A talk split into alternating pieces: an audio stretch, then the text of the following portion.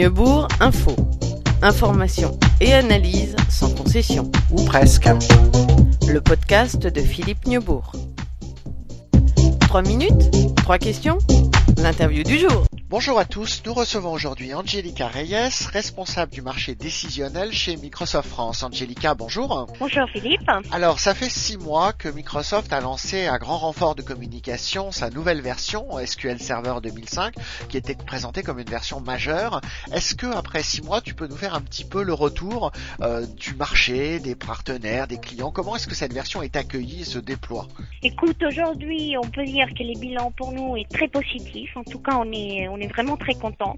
Euh, je pense que les trois points qu'on pourrait souligner qui démontrent aujourd'hui euh, comment cette version a vraiment été accueillie de manière très favorable sur le marché hum, français pourrait se résumer sur déjà la croissance. Donc, euh, on a mis notre premier semestre de l'année puisqu'on est une année fiscale qui commence au mois de juillet et qui se termine au mois de juin. Donc, on a, on a fini notre premier semestre avec une très très belle croissance par rapport à l'année précédente Hein, donc euh, plus de 50% de croissance sur SQL Server. Au niveau des références, puisque je pense que c'est finalement ce qui a des plus parlants aujourd'hui, qui sont les clients qui déploient, qui ont commencé à regarder très près cette nouvelle version pour leur projet décisionnel. Donc euh, à plusieurs niveaux, des clients des tailles un petit peu euh, moins importantes, donc des clients dans les mid-market chez nous qui aujourd'hui lancent des très beaux projets. Pour t'en citer quelques-uns, des clients comme Royal Canin, comme Maison du Lait, comme euh, Liepter, puis des euh, comptes euh, de taille un petit peu plus important comme Veolia, Valeo, comme Essilor. Donc euh, il y a vraiment un très bel accueil aussi de la part des clients qui mettent en place des projets. Et puis un troisième point, je dirais, c'est les partenaires. Aujourd'hui, des partenaires qui sont très engagés vis-à-vis de cette euh, plateforme. Donc euh, des partenaires euh, historiques sur les marchés du décisionnel en France avec qui on, on, on renforce, je dirais, nos, nos, relations des partenariats et ça s'est traduit sur euh, des euh, nouveaux projets et du business commun avec des partenaires intégrateurs mais aussi éditeurs qui construisent et qui ont bâti des offres sur la plateforme SQL 2005.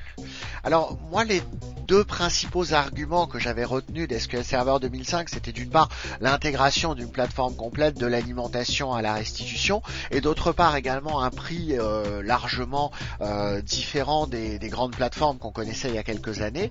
Est-ce que euh, ces deux facteurs font qu'aujourd'hui des gens qui n'étaient pas ouverts au vont développer des projets. Est-ce que ça sert à la démocratisation de la business intelligence? Écoute, effectivement, c'était déjà une tendance euh, depuis la version 2000.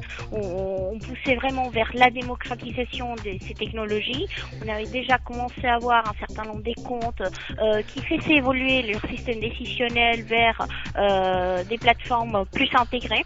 Mais aussi aujourd'hui, ce qu'on voit, en tout cas nous, on a on a fait un effort très important pour démocratiser ces technologies-là auprès des clients euh, Et PMI. Et en tout cas, euh, la réponse est très très positive. Aujourd'hui, euh, cette notion de plateforme intégrée passe très bien. Euh, il y a aussi un point qui, est, qui, je pense, est extrêmement intéressant pour, pour les entreprises. C'est une intégration très forte avec l'existant, notamment au niveau de la bureautique. Donc aujourd'hui, l'accès au travers des interfaces qui sont connues des utilisateurs au travers d'Office et cette intégration très forte avec euh, la partie euh, applicative, c'est un des points positifs en tout cas qui ressort et qui aide vraiment, qui vont dans la direction de la démocratisation du décisionnel euh, dans les entreprises.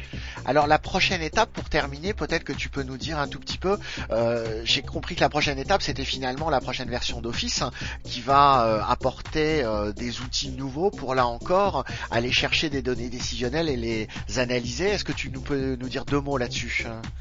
Effectivement, donc euh, Office, euh, ça fait déjà un petit moment qu'on investit dans cette direction. On enrichit en fait nos offres des fonctionnalités décisionnelles.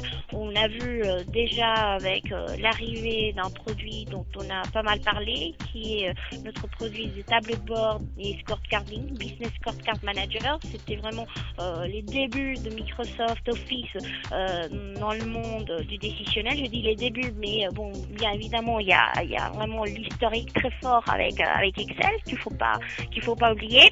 Et on, va dans cette direction, dans la direction donc de renforcer les décisionnels dans Office avec la prochaine version d'Office qui sort à la fin de, cette année où il y aura beaucoup de nouveautés, de très belles choses qui arrivent, qui enrichissent en fait l'offre des, des fonctionnalités décisionnelles. Donc je t'en dirai pas plus. Il y a une bêta publique qui, qui sort bientôt, donc les utilisateurs vont pourront, pourront voir d'eux-mêmes quelles sont, quelles sont ces belles fonctionnalités. Ok, ben Angelica, merci beaucoup. Donc je rappelle que tu es responsable du marché décisionnel chez Microsoft France. Juste peux-tu nous rappeler peut-être un site web si on veut en savoir plus? Microsoft.com slash France slash SQL. Merci beaucoup et à très bientôt. Merci à toi Philippe, à bientôt.